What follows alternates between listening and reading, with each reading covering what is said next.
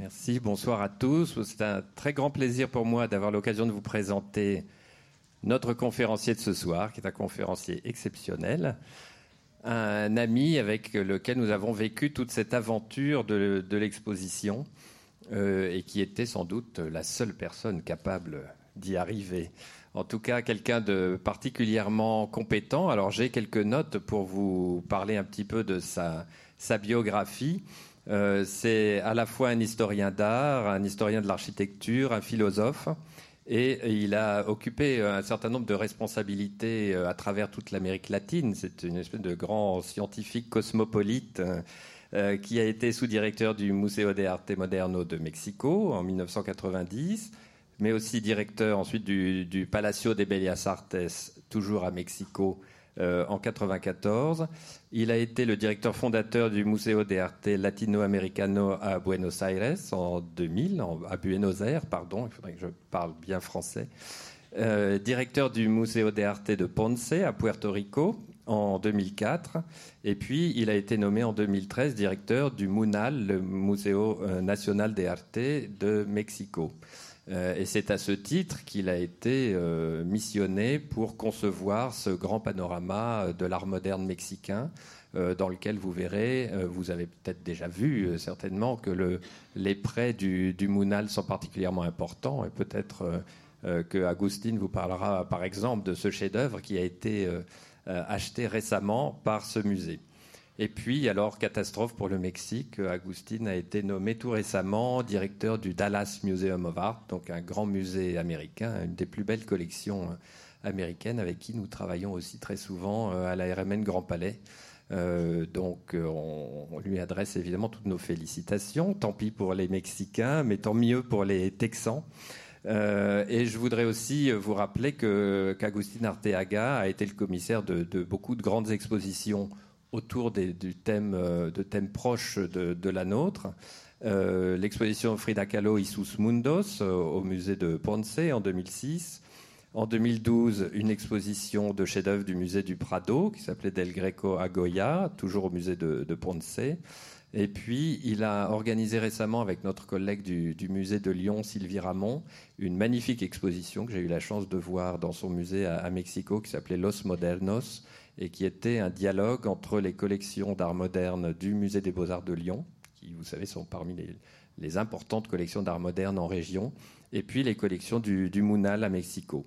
Euh, voilà euh, quelques aspects de la magnifique carrière d'Agustin Arteaga, et donc je vais le, laisser vous parler de cette exposition qui a été un peu plus qu'un projet euh, classique d'exposition, une aventure euh, avec tout son, caractère euh, symbolique, bien sûr, puisqu'il s'agissait de, montrer au public français toute la, richesse, la diversité de l'art mexicain et surtout de dépasser les clichés. Et ça, je crois que c'est ce qui tenait vraiment à cœur à Agustin Arteaga, dépasser ce qu'on connaît déjà, faire découvrir beaucoup de choses. Et cette, exposition est, est, un, je crois, un véritable émerveillement quand on a la curiosité euh, et, cette scène mexicaine, cette scène artistique mexicaine de la première moitié du XXe siècle est, vraiment quelque chose d'étonnant.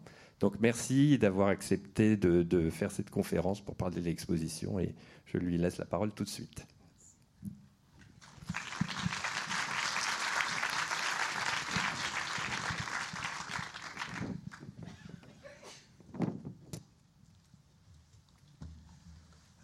Bonjour, Madame, Messieurs, c'est vraiment un plaisir d'être ici. On va faire un accord euh, entre tous nous. Je vais dire que je parle français et vous allez dire que je que me comprendre, ok?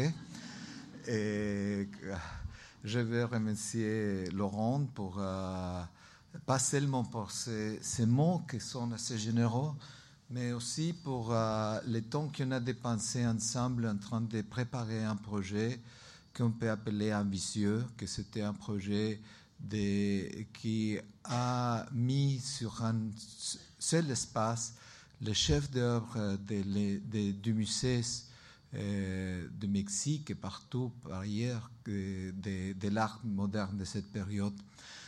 Euh, bon, euh, je. Ah, qu'est-ce qu'il passe ici? Mais bien.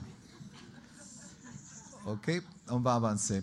Bon, cette exposition, comme, euh, comme, c'est, une exposition qui a réuni presque 60 prêteurs. Ce sont des, des, institutions plus importantes de, du Mexique, presque une, une vingtaine de musées euh, par tous les pays et des collectionneurs euh, plus importants et des fondations mais aussi il est, amené à Paris les grandes pièces de musées assez importantes comme le Metropolitan, le Musée d'art moderne, les, les uh, Hirschhorn en, uh, en Washington, et, bon, de, de, Tate Modern, et aussi beaucoup de, musées en France comme uh, Grenoble, le Centre Pompidou, de Phillips Collection en Washington. Bon, en bas, c'est un, un, expo qui avait dans 203 pièces et ce presque 60 des tableaux, ce sont des tableaux. On a uh, 14% de, de, de, dessins et de ces sculptures, que c'est assez rare d'avoir de, de, ces sculptures parce que toujours c'est compliqué, elles sont lourdes, elles sont fragiles. Mais heureusement, on a, on a achevé d'amener une, un partie très importante et aussi des, des gravures de photographes et même les vidéos.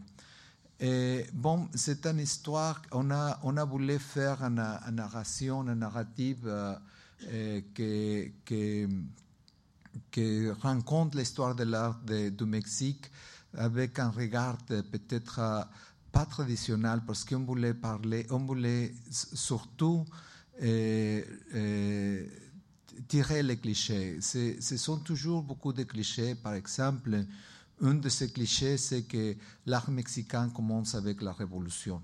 Mais non, il y avait déjà un, très, grande tradition artistique parce que c'est une succession de, de, de, cultures, même dans le monde préhispanique, il y avait déjà des artistes, des ouvriers, et, et quand à l'arrivée des, Espagnols, et avec la création des ateliers d'abord qui sont incorporés aussi les mains du mestis, il, avait développé, toute une tradition artistique très importante.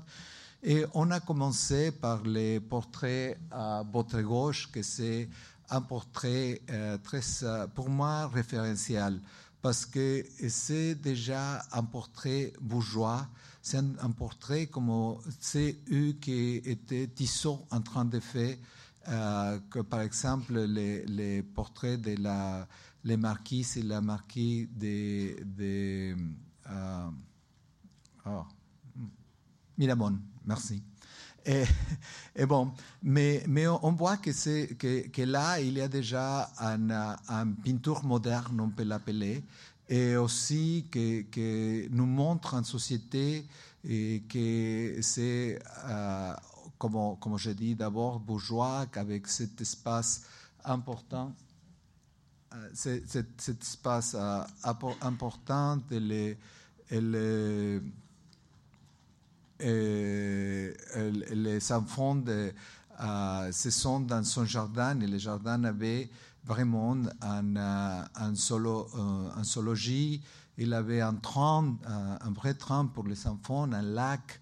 C'est une, famille assez euh, riche. Et, de l'autre côté, on voit, on regarde la, une pièce qui était exposée ici au mille, euh, 1889 que, que, nous montre aussi comment il y avait déjà une tradition, un, un, un, espoir de réfléchir sur les sujets indiens. Parce que aussi d'habitude on pense que les, les sujets indiens deviennent de la révolution et il avait déjà tout euh, un intérêt par les artistes mexicains de se rencontrer avec le passé, de ce passé que ne voulait pas regarder à, au, au, la période espagnole de la conquête, que ne voulait pas regarder immédiatement à l'invasion française avec Napoléon III et Maximilien d'Habsbourg.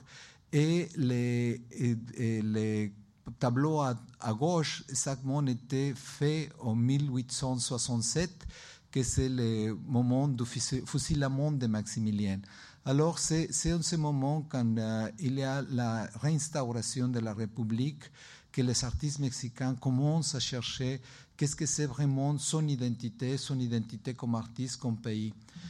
Et dans cette euh, partie de l'exposition, on va regarder des, pièces des artistes que, par exemple, Posada, que c'est très connu, très référentiel pour Diego Rivera, eh, que, c'était un, graveur populaire qui uh, travaillait sur les sujets politiques, et que c'est très, très, très important au moment du début de la Révolution.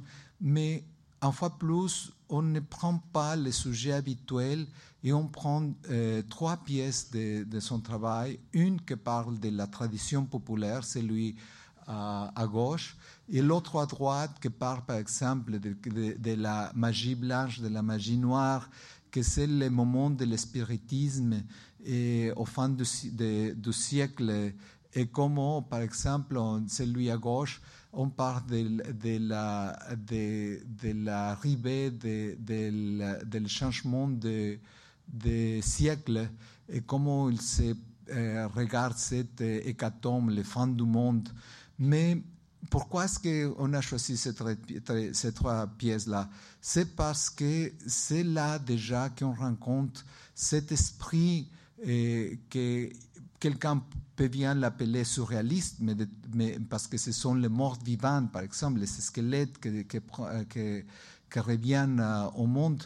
Mais non, c'est ce qu'on appelle euh, l'Amérique latine, particulièrement au Mexique, et c'est beaucoup plus connu sur les sujets de la littérature, le réalisme magique. Alors ça, ça devient une référence qui va à avoir une répercussion plus tard euh, au moment de l'arrivée du surréalisme. Et on voit des autres artistes qui regardent l'esprit du Nord, de l'Europe du Nord, qu'ils sont en train de travailler sur le sujet de, la, euh, euh, sur le sujet euh, fantastique de, la sensualité, de, euh, bon, c'est pas le jour pour parler en français, je crois. Je viens d'arriver hier, mais j'espère que quand on avance, on, peut parler du symbolisme, du, décadentisme. Bon. Et, on voit aussi, par exemple, Angel Sárraga, dans les grands tableaux, on peut voir euh, euh, dans les, les, papiers, les dessins de, de Monténégro, ce type de symbolisme du nord de l'Europe mais on voit à droite un pièce, un tableau qui, fait référence dans un, un, roman, un roman espagnol d'une femme qui jouait avec l'homme et que c'était la version espagnole. C'est important parce que c'est la, référence au sujet de, de l'Espagne. C'est au sujet directement de la littérature espagnole, pas de notre littérature, même qu'elle parle du symbolisme. Et on peut bien voir euh, le personnage féminin avec euh, son grand manteau espagnol et les pantins avec qui il joue. Et des robes, euh, Julio Ruelas prend la tradition de, pornocrates, et pornocrate, et, on le voit à cette femme dominatrice qui, a contrôle sur la représentation du cochon et des sangs, que ce sont les représentations masculines euh, autour d'elle. Et Diego Rivera même, qui est en train de travailler sur les paysages symbolistes euh, au début du siècle déjà, bien avant de, venir en Europe. Et on dit toujours, on pense toujours que, le muralisme, c'est le résultat de la révolution. Le tableau à droite euh, de Saturnino Herrán, c'est un, esquisse par euh, deux grands tableaux murales qui sont maintenant dans notre expo à Philadelphie. Mais on voit que le début du muralisme avait commencé même en période avant la Révolution avec Porfirio Díaz et Justo Sierra, que c'est l'équivalent du ministère de la Culture, parce qu'il n'avait pas encore un ministère de l'éducation proprement. Et, les- et on voit qu'il a déjà les projets muralistes et il avait déjà euh, assigné euh, des, des espaces pour, la, pour faire les murales. Au moment que la révolution commence, tous les projets muralistes s'arrêtent. Alors ça, c'est un autre des, des, des clichés qu'on voit. Mais c'est plus que l'iconographie qu'il faut voir, il faut regarder la qualité des artistes, la composition, l'intention moderne de- d'avoir les, les films euh, de la machinerie et, et en même temps sa coexistence avec les sujets indiens. Alors ça, c'est important parce que ça va devenir euh, euh, l'icône de, de, de période de l'école mexicaine, mais ça avait commencé même avant la, révolution. Et quand on parle de, de la seconde partie de l'exposition, ce sont les artistes mexicains à Paris. Et on va regarder comme il avait beaucoup d'artistes qui sont déjà formés dans les académies, qu'ils sont déjà exposés, qu'ils avaient déjà un succès économique au, Mexique, et même quelques artistes qui sont déjà venus en France, parce que avec toutes les traditions de les foires et des salons, les artistes euh, sont, sont venus en France, même avant les, le début de la Révolution. On rencontre Diego Rivera qui, est en train de regarder aussi euh, les, les, ce qu'étaient peut-être les, les grands artistes du moment, des impressionnistes, du impressionnisme, mais tout de suite il va changer, il va évoluer pour, pour faire des, une, peinture différente.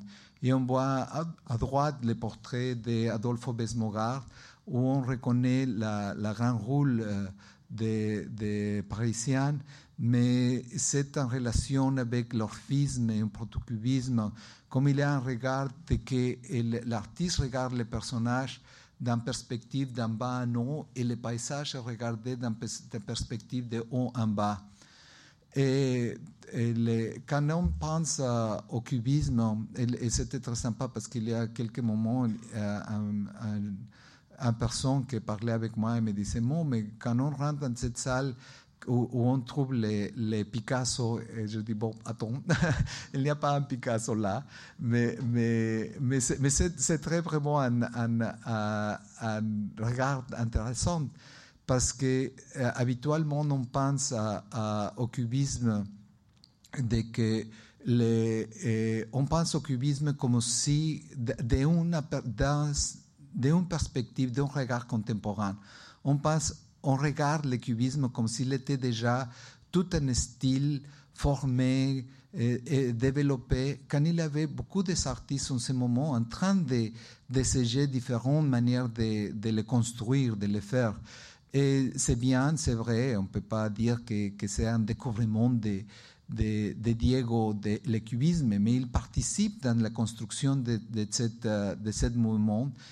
Et cette pièce à droite, et, c'était vrai qu'il avait un grand conflit avec Picasso, parce que Picasso avait dit que c'était, qu'il était copié de, Rivera, et ça est devenu la fameuse affaire Rivera-Picasso.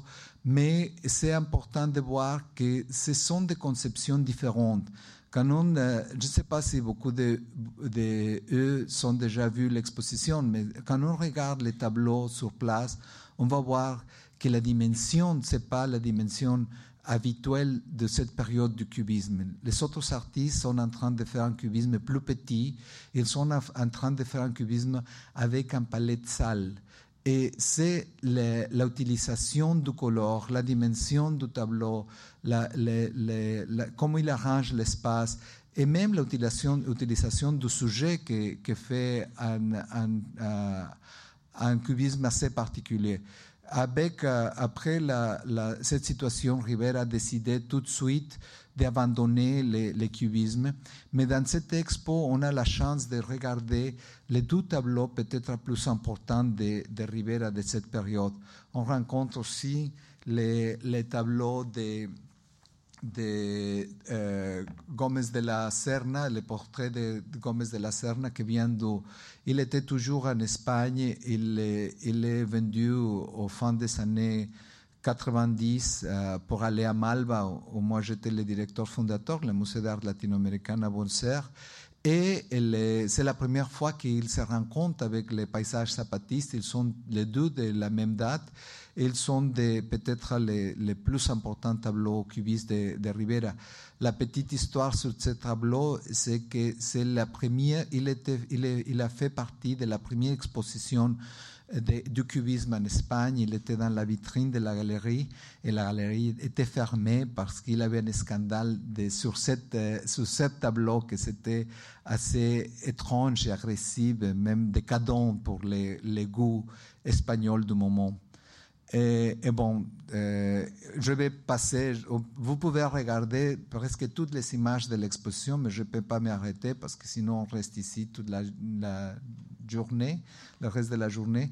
Mais on voit comment Diego tout de suite, il est rentré en 1900, 1918 à travailler sur les, sur les, sur les retours de l'ordre. Il, il était en relation euh, avec... Euh, euh, avec Cocteau, tout de suite il connaissait bien la publication après la fin de la guerre. Et il devient immédiatement à travailler sur le classicisme et que sera une de, ses qualités particulières au moment qu'il créait son propre style euh, pour les tableaux, les grandes, les grandes peintures murales des autres artistes, par exemple Sarah, qu'il est venu, vécu ici, qu'il a resté presque sa vie, rentre au Mexique au début des années 40, au moment de la guerre, pour seulement rester là 200 et tout de suite il a une maladie, il mort. Alors on n'a vraiment pas découvert qu'est-ce qu'il faisait après son rentrée au Mexique, mais on peut voir comment les, ils avaient aussi le besoin de, de traiter les sujets assez modernes comme les femmes. C'est une question de genre. C'est pas seulement une question de peinture, c'est une question de, représentation de la femme, de la femme euh, puissante, de, la femme qui joue le football. Et un autre personnage qui a vécu en Paris pendant les années 13, 18, 19, c'est Naoui et que, de quel on parlera plus tard. C'est, un caractère assez intéressant, mais on parlera d'elle plus tard. Et on voit eh, des différentes manifestations, Agustin Lasso à, gauche, Angel Sárraga, dans uh, cet, uh, ce tableau qui a une, uh, très intéressante intéressant relation avec l'art déco mais aussi se, se regarde comme d'un côté, il y a une conscience de l'Indien, de, de l'être indien, et de l'autre côté, c'est dans cette frontière qu'on trouve que de l'autre côté, il avait la modernité, euh, que c'était ambitionné, embrassé par la, jeune femme. Peut-être personne euh, voulait savoir pourquoi est-ce qu'il avait des, des tableaux d'artistes contemporains dans l'exposition. Bon, originalement, l'idée de l'exposition, c'était de montrer comment le pays de Mexique, c'est un pays où est-ce qu'il avait beaucoup de renaissance, beaucoup la, une fois que la culture préhispanique est disparue, il y avait toujours un autre. Les Olmecs sont disparus et tout de suite les Mayas étaient là. Et après, ce sont les, les Tarascos, los Zapotecas, et une fois que la ville du Mexique est détruite par les conquéreurs, et il y a une ville extraordinaire, splendoureuse, euh, à nouvelle ville. Alors, il passe toujours cette, rénovation, cette, euh, euh, renaissance de la culture mexicaine. Et, bon, ce qu'il passe maintenant, c'est que comment quand on regarde maintenant, on ne pense pas que, l'art mexicain peut-être a, eu un lieu assez important, mais il avait un lieu très très important. Au moment de, la première moitié du XXe siècle, les intellectuels, les, artistes, les collectionneurs sont venus au Mexique pour regarder qu'est-ce qu'il passait là. Ils voulaient savoir comment est-ce qu'il avait un art assez différent. Et quand on parle d'art différent, il ne faut pas penser qu'ils étaient en train de faire l'abstraction, parce qu'en ce moment, la modernité n'était pas forcément liée à une idée d'évolution euh, des esprits qui devrait arriver à la, à la, à l'abstraction. Ça, c'est un pensée tardif de la modernité. Mais bon, on rencontre Gabriel Orozco parce que c'est un artiste qui c'est aussi quelqu'un très très important en ce moment, mais qu'il avait à faire un de Paris, son lieu de travail. Il avait commencé son carrière aussi en train de faire des expositions, de grandes expositions à la ville de Paris, après qu'il a fait la première installation, grande installation au MoMA de New York. Et il a toujours un atelier ici. Bon, quand on parle de la révolution, c'est important de dire que la révolution, c'était en guerre. C'était en guerre, que ce n'était pas ces romances qu'on rencontre de, de, de, eh, de Villa et de Zapata. Non, c'était afro. Il y a presque euh, de, de, 15 millions de, populations qu'on a eu. certainement, ils, ils, sont, ils sont morts presque, presque 3 millions de personnes pendant 10 ans de guerre. Alors, les artistes commencent à travailler avec, euh, avec le sujet de la douleur, du sujet politique, mais ils sont aussi en train de regarder le passé, les constructions pyramidales, les, les regards sur la tradition préhispanique. Et les, par exemple, dans le tableau à gauche, eh, Paisaje de Zacatecas avec des pendus, c'est un tableau qui était fait en 1914. Alors la conscience de la guerre était déjà là. C'est pas après la révolution, c'est beaucoup avant que, Diego était là. Et pendant que Diego avait resté à Paris, on rencontre que Siqueiros et Orozco faisaient partie de, de, ces, armies, comme on dit, ejércitos. Okay? De l'armée, merci. Et bon, et, bon, il y a, comme je dis, beaucoup de, beaucoup de pièces sur, les, sur les, la sculpture qui sont euh, vraiment étonnantes. Par exemple, Francisco Arturo Marin, qui c'est presque un expressionniste sur la pierre, un génie sur la, sur la pierre. Et, on va voir aussi que, que cette révolution, c'était euh, les acteurs de cette révolution, c'était le peuple. Alors on voit par exemple, les, les hommes de les, les rouges, c'est une pièce de euh, vers 1918, que c'est euh, toujours avant l'arrivée de, de l'école mexicaine de peinture. C'était toujours avant l'idée du muralisme euh, qui commence en 1921-22. Et, et, on voit comment il y avait ce type de représentation sur les sujets indiens et, par exemple, à, droite, on voit la femme euh, au Pérouge, que, que c'est un, un, tableau assez important, assez intéressant, parce que c'est euh, aussi une synthèse de la, euh, de la figuration. C'est une réduction, réduction systétique de, de, la figure humaine, mais qu'il est travaillé sur les color fields, sur les, sur les champs couleurs et l'utilisation rigoureuse de la géométrie, mais en regardant les, les, les, passés indiens. Oh, et quelqu'un très important, c'est Jean Charlot, que c'est le tableau à gauche, un tableau très très beau qu'il a fait pendant qu'il était en train de travailler sur, la, sur les murs de San Ildefonso. Jean Charlot, Alba de la Canal, Fermín Revueltas, sont de, avec uh, Diego, Siqueiros et Orozco, faisaient partie de la première génération qu'ils ont travaillé au lycée de la Cité de Mexico à San Ildefonso. Mais on voit comment il fait référence à la peinture Renaissance, de Renaissance avec ses perspectives, mais que c'est aussi d'une façon très moderne pour le moment et la couleur assez violente. Et, quelque chose qui est important aussi, c'est que c'est lui qui avait eh, utilisé pour la première fois l'idée de qu'au Mexique, au moment du muralisme, il avait une renaissance. Et ça, c'est comme on s'appelle les périodes dans l'histoire de l'art. Il, est connu comme le, Renacimiento mexicano, la Renaissance mexicaine. Et on voit des, uh, bon, uh, uh, Abraham Ángel, qui devient des, des écoles populaires qui, qui, avaient utilisé un système créé pour les enfants pour apprendre à, faire les tableaux à, la, à les écoles avec de l'utilisation de, la, de les lignes, surtout de la figure géométrique, et que c'est comme créer un alphabet, et, mais que tout ça devient ou de l'architecture préhispanique ou de l'art populaire. Et c'est euh, un peu plus euh, après de, la de,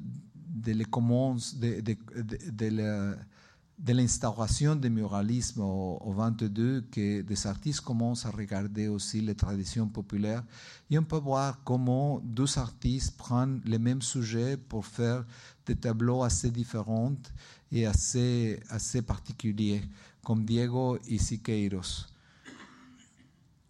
Bon. S'il y a quelqu'un qui avait travaillé sur le sujet de la douleur toute sa carrière, c'était Orozco. Et on va voir la, on voulait parler de, de que le, il avait une relation entre la composition du tableau, la composition dans la, dans la photographie, dans le cinéma, dans le dessin. Et c'est comment pour les rencontres accrochées sur l'espace, de, sur la salle d'exposition, on voit les, paysages des de Indiens en train de, de, participer dans la, dans la guerre et, les paysages, la désolation. Et, et, c'est vraiment quelqu'un que c'était assez humain et assez capable de reproduire les sentiments profonds. Mais si on rencontre les, les cactus qu'on peut voir là, et après on voit les photos de Manuel Álvarez Bravo, et après on voit les films de Einstein, et après on voit les photos de Figueroa, on va rencontrer comme le paysage devient aussi partie de, cette, uh, de ce langage uh, important et comment les, les, la photographie, que ça c'est un des chefs d'œuvre de Manuel Álvarez Bravo, Bravo, une pièce assez connue, c'est dans la tragédie qu'on retrouve la, la beauté. Au final de sa vie, presque au final de sa vie, Orozco, il est beaucoup plus préoccupé d'un aspect philosophique et il fait cette série de Los Teules qui réfléchit sur le moment de la conquête et qu'il il, il, il va parler sur, la, sur comment la rencontre des deux mondes, ce moment de la conquête, c'est assez tragique pour les Indiens comme pour les Espagnols. Qu'ils pensent qu'il n'avait vraiment quelqu'un qui avait gagné, mais que c'est vraiment une un tragédie. Et on voit des artistes qui font cette réflexion sur le sujet de la douleur. Bon, et Siqueiros, c'est une autre histoire. Siqueiros, c'est quelqu'un complètement lié sur la, sur la, question politique, sur la, sur les, faisait partie du euh, communiste, faisait, c'était un activiste social. Il a participé même à la guerre en Espagne, pour la guerre civile. Il est venu, il est volontiers. Il essayait de, de, de tuer Trotsky. C'était vraiment un, activisme. Et on va voir comment ces compositions sont, ce sont euh, dans un espace fermé, en grande monumentalité, mais surtout le, sujet de la, du prolétariat. Et on met ensemble, lui, des, autres manifestations des artistes qui parlent sur les mêmes sujets. Et on, on, euh, on rencontre qu'il regarde le passé aux, années 30, au fin des années 30, avec ce tableau qui vient du MoMA et qui s'appelle l'ethnographie, mais comment après les fins de la guerre, il pense à l'homme, euh, il ne regarde plus le passé, il regarde seulement que le futur, cette abstraction de l'homme, c'est que se rencontre dans, dans un moment euh, critique de la, du développement de l'humanité et, et, les, manifestations assez critiques sur le capitalisme, comme le tableau à droite, où on représente le capitalisme comme un grand poulet mort, et, mais, toujours avec la présence de, de, de, prolétariat. Dans ce tableau, on va regarder quelque chose. Euh, en bas d'éléments, on peut regarder une partie de son travail qui c'était très très important parce qu'il avait travaillé avec l'expérimentation plastique, il avait travaillé avec la, les, les pistoles d'air, il avait travaillé avec l'action painting, il a travaillé avec la, la peinture euh, utilisée pour les automobiles. Il était toujours en train d'expérimenter de, sur la perspective. Et bon, euh, pour terminer cette première partie de l'exposition, on va regarder comment l'établissement de l'école mexicaine devient euh, avec des, des, sujets qui reviennent, euh, qui deviennent des archétypes. Et on, va voir comment les fêtes, les traditions populaires, les types indiens sont représentés par les artistes on rencontre un des plus beaux tableaux de Diego de, 1931 qui s'était préparé. C'est un des tableaux qu'il a préparé pour être exposé au Musée d'art moderne à New York, que c'est à lui qui était dédié la douzième exposition individuelle que le musée a fait à le Musée d'art moderne à New York. Et on voit ces chefs d'œuvre qui se sont devenus des icônes et qui après, euh, plus tard, deviendra des clichés dans la deuxième partie des années 50 du siècle, quand il y avait euh, quelques artistes essayaient de, de, de survivre, de, continuer avec cette tradition mexicaine. Et bon, on peut voir les différents types de sculptures. Et voilà les, les grands tableaux, de c'est un tableau de presque 10 mètres de longueur, 9 euh, mètres de longueur, que c'est un projet que Diego avait commencé quand il arrive au Mexique, le premier tableau mural, que, le premier mur qu'il avait pinté a devenu très classique. C'est le ministre de la, qui, avait créé le ministère de l'Éducation, José Vasconcelos, l'a invité, invité à voyager euh, sur les Yucatan et sur Tehuantepec pour connaître euh, vraiment les peuples mexicains. Alors il a fait tous ces, crayons de dessin et qu'il avait gardé et c'est au fin de sa vie, 1953, qu'il revient avec ces dessins pour faire cette, cette, euh, cette grande murale que c'est la première fois qu'elle sort du Mexique et que c'est euh, en acquisition récente, la plus récente du Musée euh, national d'art. Le sujet de la, on avait parlé déjà sur l'idée de la, de réalisme magique et on voit comment Soriano à droite euh, joue avec la fête populaire, c'est presque le cirque et, comme il met dans, dans sa vitrine un, petit fille, que c'est l'enfant tortue, mais que ce sont des choses dans, l'imaginaire mexicain ou, les, la, les carousels où les, chariots deviennent personnages et, prennent vie euh, dans la, peinture de Michel. Euh, Álvarez Bravo avec les snapshots, comme on regarde à droite, euh, à gauche, qui ressemble surtout l'idée de collage, de collage surréaliste, mais que c'est que les, les yeux de l'artiste qui, regarde eh, la, des choses de la réalité qui deviennent des images qu'on peut reconnaître comme surréalistes, mais qui sont vraiment des, des, des, pièces de la, de la réalité. Uh, on, uh, on rencontre uh, Antonio Ruiz el Corsito qui eh, disait que le, rêve de cette femme, c'est que, c'est un uh, cauchemar, c'est un rêve qui devient uh, avec un cauchemar sur l'imposition de l'Indien d'une autre culture, l'utilisation de la femme comme paysage, de les murs comme si c'était un grand... je ne sais pas que c'est ça. Un trueno, un, okay, un rayo les crayons L'éclair, ok, merci. Sur sa tête. Et, on, va, on va voir aussi, par exemple, Frida, que c'est déjà inclus, inclus dans la expo à côté de Olga Costa, parce que c'est il, c'est toujours en train de regarder la tradition populaire, les produits de la, la, la terre, les produits de la terre, comment cette, cette, euh, c'est la nature de, de U devient la couleur dans l'art populaire, de l'architecture populaire, de, la, de ce qu'on rencontre dans les marchés. Et on voit les fameux euh, tableaux de la nature vivante de, Frida. Et dans les années 70, on voit comment cette euh, euh, icône de, la figure féminine devient une expression moderne avec les grandes conjoints sculpturiques de Zúñiga.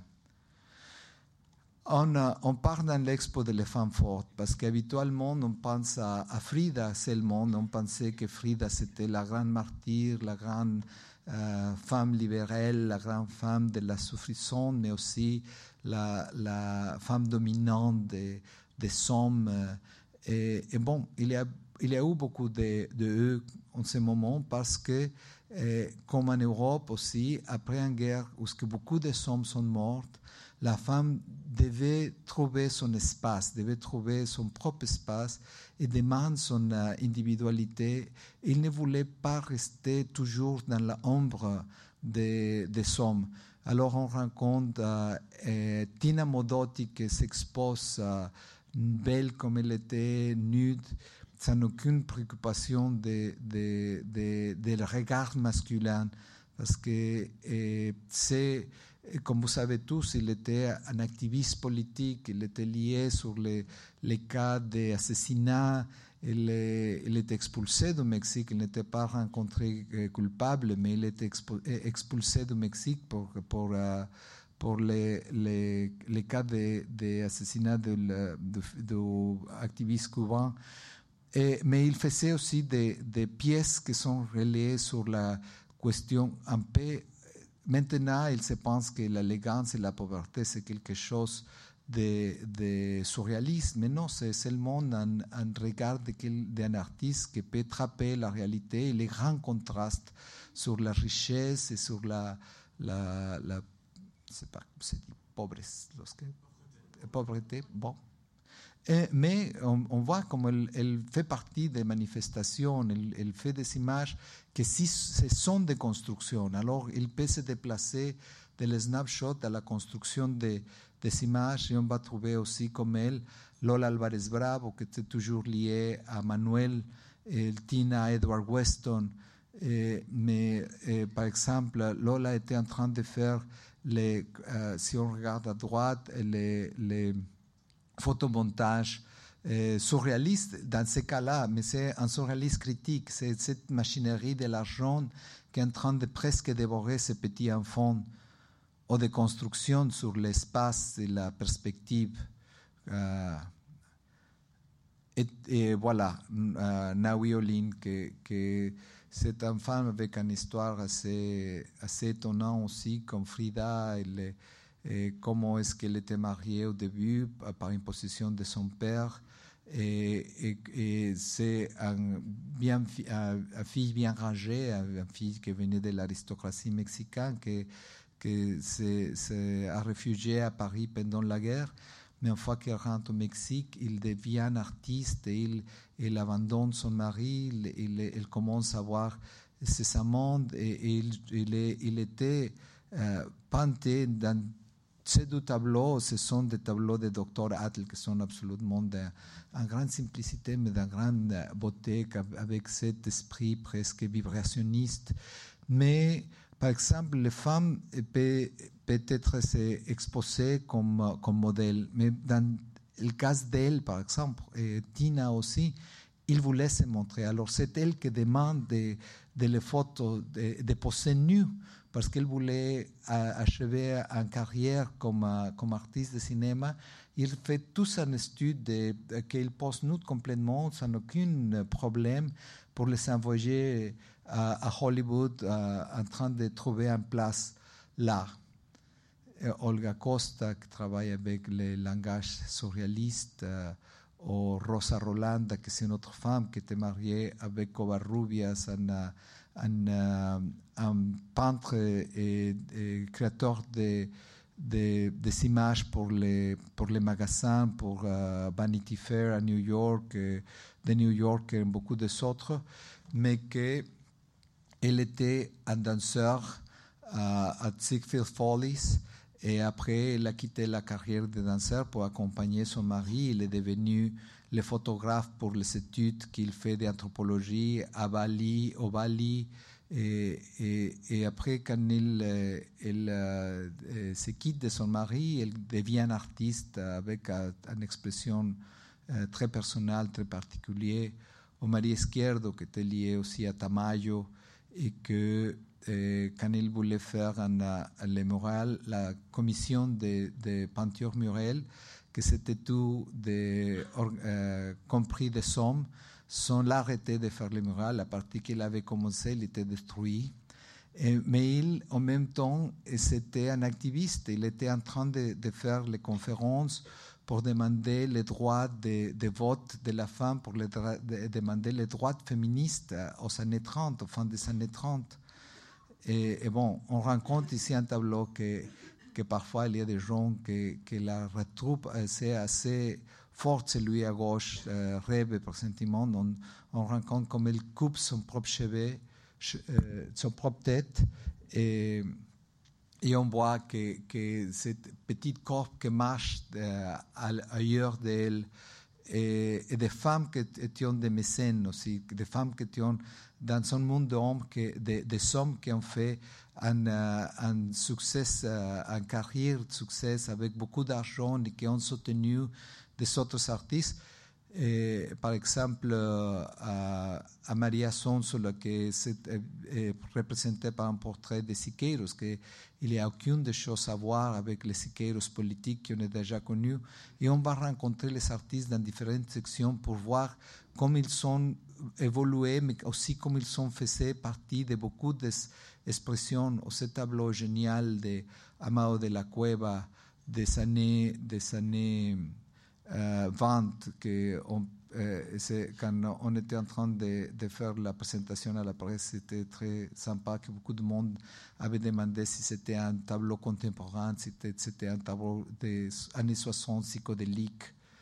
Et bon, voilà, on ne peut pas euh, avoir une section de, femmes fortes si on n'a pas Frida. Je crois que ce que c'est très important, c'est de garder un Frida qui a un autre regard, pas seulement la représentation traditionnelle d'autoportrait, mais on a, a assemblé ici les fameux euh, tableaux du MoMA, que c'est très rare qu'ils sortent. Et je crois que un des grands, grands succès de cette expo, c'est d'avoir les deux Fridas. C'est un tableau que presque jamais quitte le pays et que c'est au cause de, cette manifestation assez importante que, que le ministère nous a donné un permis spécial pour l'avoir ici. Et un autre, un autre euh, vidéo d'un artiste contemporain, Minerva Cuevas, qui, qui utilise uh, la performance en vidéo pour euh, se confronter avec le, monde masculin et, elle prend comme référence le tequila, que c'est toujours lié au machisme. J'ai oublié de vous dire que quand vous rentrez à la section des de femmes fortes, vous allez rencontrer des, des films qui sont des, des films euh, des femmes dans des situations euh, très particulières. On rencontre les femmes abusées, les femmes qui sont battues par les hommes mais que, sont humiliées.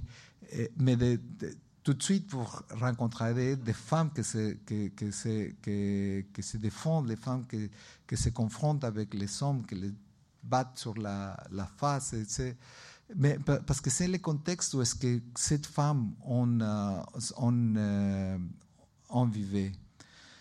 Et bon, L'autre des clichés, c'est que l'art mexicain, c'est toujours lié à la, partie politique. Comme on a vu avec les femmes, c'est pas, pas vrai, mais il y avait des autres visages, des autres artistes qui sont en train, qui sont concurrents avec, euh, avec, euh, avec les artistes euh, de la Révolution et qui sont en train d'essayer des autres manifestations qui regardent, de, de, avec un regard plus cosmopolite, avec un regard de, de, sur la le, futur d'un monde contemporain qu'on peut appeler, par exemple, la passerelle, qui est assez intéressante sur les périodes art déco, on voit comment la construction, l'artiste laisse qu'un yeux de chacun des, personnages pour faire cette composition assez sympa et aussi ou comment des autres artistes représentent le, Mexique euh, du futur, que c'est en train de construire un nouveau pays qui regarde l'aviation, le dynamisme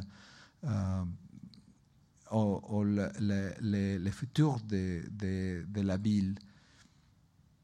Il y a une autre section euh, qui c'est dédiée au stridentisme. C'est un, un, moment, je veux dire qu'ici on a avec nous, et je suis très heureux, euh, euh, je remercie beaucoup la présence de Serge Fouchero, qui est un grand spécialiste sur l'art mexicain. Merci beaucoup d'être ici, Serge, et qui avait travaillé depuis beaucoup, beaucoup d'années sur ce sujet assez particulier, de les présenter je crois que pour la première fois dans des expositions sur le futurisme et le stridentisme aux années 80, euh, et que euh, c'est un mouvement où les artistes regardent une expérimentation plastique qui peut être mis dans un contexte de, de de futurisme, et, la version mexicaine, que c'est les le stridentisme qui devient bien manifeste, comme beaucoup de cette manifestation de période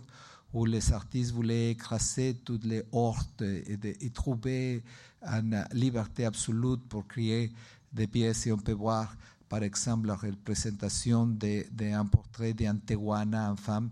Si, eh, les, les ce sont les femmes qui habitent à l'isthme du pays, mais peut-être vous vous pouvez vous rappeler un des tableaux iconiques de Frida avec cette grande toile euh, blanche, que, c'est exactement ce qu'on regarde dans cette abstraction en fer de, de Germán Cueto, ou cette masque extraordinaire que ce sont les compositions, avec euh, la composition sur l'espace, dedans la, la sculpture, mais aussi avec euh, la, couleur et, la perspective sur, un espace euh, plat. Et bon, et, artistes comme, comme euh, Dr. Une fois plus, qu'il était en train de travailler sur cette étude de la lumière, de la perspective, beaucoup plus haute que ce qu'on dit ici dans la, dans la dans les, la cartelle, mais, mais bon, c'est comme ils sont toujours euh, encore euh, enregistrés dans les, dans les musées, mais on savait bien qu'ils deviennent être avant parce qu'ils étaient déjà publiés en avant, comme euh, Serge me l'avait rappelé aussi. Et, les constructions de, photos qui ne sont pas du tout politiques, comme on voit ici à Tina, Modotti, fois plus. alors, ça, c'est que c'est important de voir que les artistes n'étaient attrapés dans un style, ils, faisaient partie d'un mouvement actif qui cherchait la, la, la création d'une art nouvelle. Au Manuel Alvarez Bravo, on regarde et on pense toujours à Frank Gehry, l'architecte, on peut penser à l'opéra Sydney et qu'il c'est les papiers roulés, comme il fait ses constructions de, de composition. Au doctorat, on est en train de travailler avec les études de la, de la luminosité en 1916, par exemple. Et il y a une autre pièce contemporaine là, que c'est le manifeste. On avait parlé du stridentisme et je dis qu'il est devenu un manifeste. Et cet artiste contemporain, c'est important, Raphaël Lozano Emer, a fait expressément pour cette expo cette, euh, euh, pièce de vidéo art et que c'est comment il a enregistré tous les manifestes que c'est très très loin. Et euh, quand l'écran enregistre, la chaleur de, la personne, tous les manifestes, manifestes commandes à passer et à monter et s'évaporer. C'est une pièce très, très, très intéressante. Les, sujets, les noirs, les blanches, les contrastes, la perspective, la fugue, qui sont euh, très la, essentielles pour la, la, composition du période. Et comme on peut bien voir, a rien avec l'idée du modernisme révolutionnaire. Et bon, pour la dernière partie de l'exposition que je trouve une des, plus importantes sur ce discours, c'est qu'il avait des hybridations. Il avait des artistes mexicains qui sont venus en Europe et qui sont expérimentés, participés des avant-gardes et qui sont créés, sont, sont s'appropriés d'une expérience qu'ils vont utiliser au retour au Mexique. Mais il y avait aussi des artistes mexicains qui sont allés à la Sud-Amérique, aux États-Unis, qui sont influencés beaucoup les, les, les artistes américains, sud-américains. Et, après, pendant la guerre, les Européens qui sont venus euh, se réfugier euh, avec un esprit surréaliste au, Mexique. Mais euh, il y a une que je trouve assez particulière, c'est Marius de Sayas, parce que cet artiste qui avait travaillé ensemble avec Fred Stiglitz, qui a fait la galerie de 91, et, qui faisait partie, c'était fondamental pour le développement de l'art moderne aux États-Unis. On peut voir comment Desayas, au début de 1912-13, il est en train de faire un, un portrait abstrait assez euh, particulier, distant de tout ce qui se faisait aux États-Unis et, avec une un grande individualité qui nous, nous, parle de comment cet artiste travaillait dans un côté de, de recherche, d'expérimentation. Et les autres, comme Covarrubias, de qui j'avais parlé, qui était marié avec, uh, avec uh, uh, Rosa Rolanda. Merci beaucoup. Bon. Les, les, les, c'est pas le décalage, c'est le H. La, mémoire, c'est décalage, c'est l'H. Mais bon. On voit ici, par exemple, comment Covarrubias a fait partie de la création de ce qui s'appelle le, le, Harlem Renaissance. Il était l'illustrateur que j'avais parlé de, Vanity Fair, New Yorker, Vogue beaucoup d'autres magazines, magasins à New York. Mais on va voir comment un artiste qui s'est toujours lié sur ces eh, eh, sujets contemporains euh, américains, de la grande ville, il a un regard, il commence à, faire les, caricatures sur les grands participants de, la Deuxième Guerre mondiale, mais ce que je vais montrer, c'est qu'un artiste qui ne pas, qui n'a aucune relation avec l'art politique, il est en train de faire l'art politique, mais il est en train de le faire dans un autre langage. Et, c'est ça qui, qui c'est intéressant, parce que ça, c'est le cliché, que si l'art est politique, il faut être toujours sur les paysans, il, faut être toujours sur les Américains. Et cette magazine était publié en 1933, où il, y a déjà une opinion sur les dictateurs de période. Et bon, une fois euh, aussi aux États-Unis, euh, toujours belle, toujours euh, voluptueuse, toujours agressive, eh, c'est Naui Link qui, c'est autoportrait avec son amant, et, uh, que c'est le, commandant du bateau, et il se regarde en face de New York où il a beaucoup vécu et exposé aussi dans les années 30. Mais au même moment, il y a cet autre type d'art, que ce sont les, muralistes qui sont en train de faire aussi la critique de la situation politique et, Orozco qui parle de, de le tombement, des de, bâtiments, de la destruction de la société américaine au moment de la Grande Dépression et, les des pièces extraordinaires qu'il faisait de morale à, Pomona College, à Dartmouth College, et on regarde comment cette, cette murale sont devenus après reproduits dans les, dans les toiles pour, euh, pour pouvoir les montrer dans, dans un autre espace que c'est le monde qu'ils sont inamovibles, où est-ce qu'ils sont maintenant. Et Siqueiros, en train de faire l'exposition complètement abstraite en 1934, avant de la création du mouvement de l'expressionnisme abstract aux États-Unis et qu'il avait avec dans, dans ses, élèves, de ses copains qui participaient dans les, les, ateliers d'expérimentation, il avait Jackson Pollock, qui c'était une des artistes qui a rencontré à lui l'expérimentation. Jackson Pollock était marqué par son travail à Bond avec Thomas Harventon, qui avait dit qu'il serait le meilleur, le plus grand artiste figuratif des États-Unis. Et Jackson Pollock, avec son expérience avec Siqueiros, il commence à faire son propre expérimentation et devient les, les, les, les, chefs euh, du moment euh, expressionniste abstract aux États-Unis.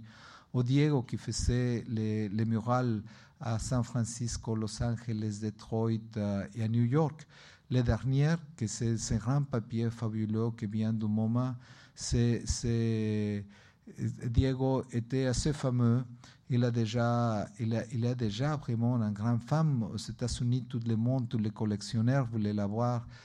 C'est pour ça que Rockefeller euh, avait d'abord donné un expo au Musée d'art moderne et après il est contracté pour faire les grandes murales de bâtiments plus importants du monde, que c'était le Rockefeller Center. Mais Diego, comme d'habitude, il a, décidé de faire ce qu'il voulait. Il a mis dedans à Marx, à Engels et aussi à, Trotsky et à Lénine.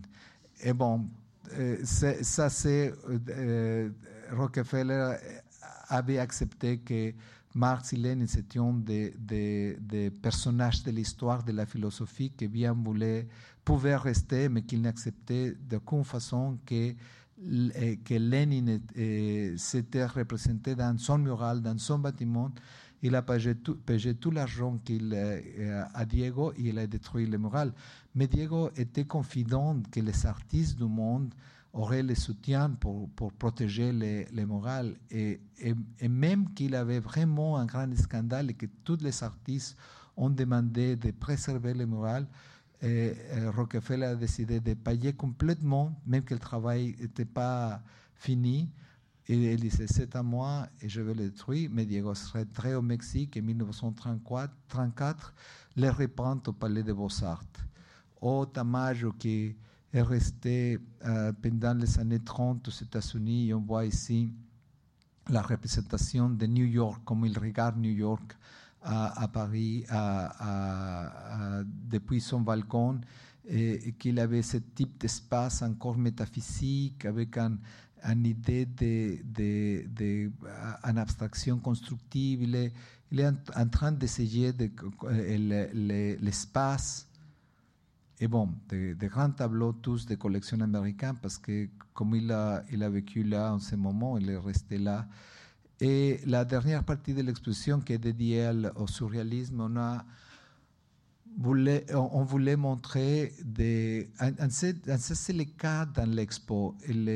On voulait démontrer les choses qui ne sont pas euh, souvent exposées à l'extérieur parce que c'est important de, montrer cette vitalité et surtout d'avoir de, l'opportunité de, que, les, que les, les, visiteurs du Grand Palais connaissent une vision plus panoramique de tout ce qu'il avait passé pendant cette euh, première moitié du siècle au Mexique, euh, comme la peinture surréaliste de Mérida, que c'est lui qu'on a vu avec la, femme verte avec les perroquins.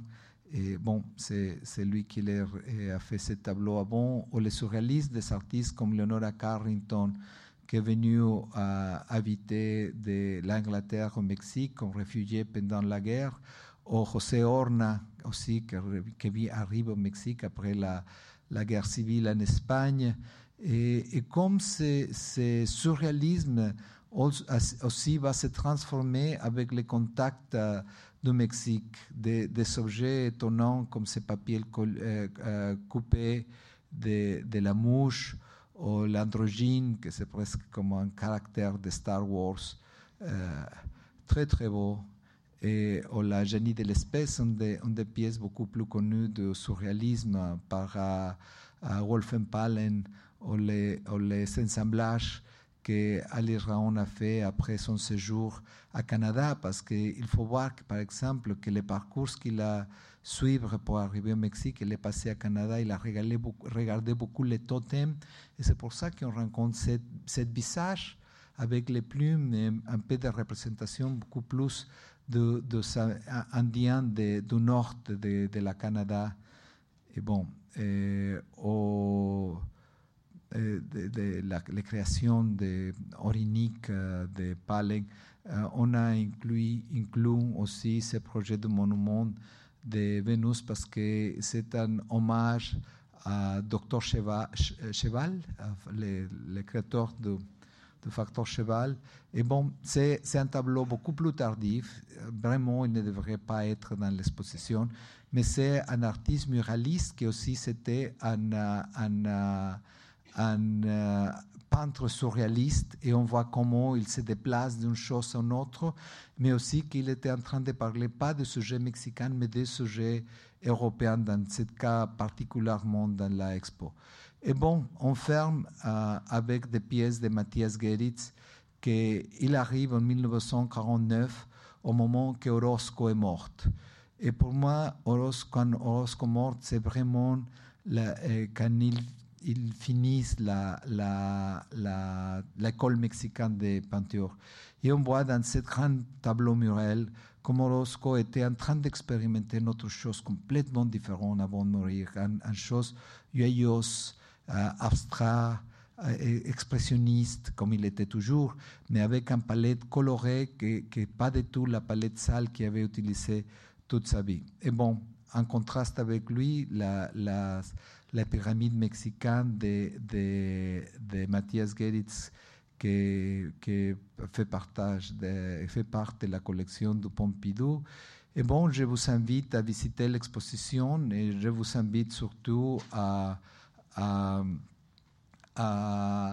découvrir parce que les, ce qu'on voulait faire avec cette exposition, c'est de détonner la curiosité, de détonner les, les, besoins de découvrement, de détonner les besoins de, savoir de, plus sur l'art mexicain d'une période que c'est assez importante et que maintenant est presque oubliée. Mais heureusement, beaucoup de, musées au monde se sont en train de, de, de regarder, enfin plus l'ACMA va euh, commencer une exposition euh, au mois de novembre sur la, la, le dialogue Picasso-Rivera, par exemple. Au, au, Philadelphie a fait une autre, exposition qui commence cette fin de semaine, de semaine que c'est Painting the Revolution. Alors, c'est très très beau qu'il que, ait assez besoin de redécouvrir une partie de l'histoire de l'art, que c'est assez important et j'espère que j'ai aidé un peu avec ça et que vous allez de, de, le besoin de faire ce découvrement. Merci beaucoup.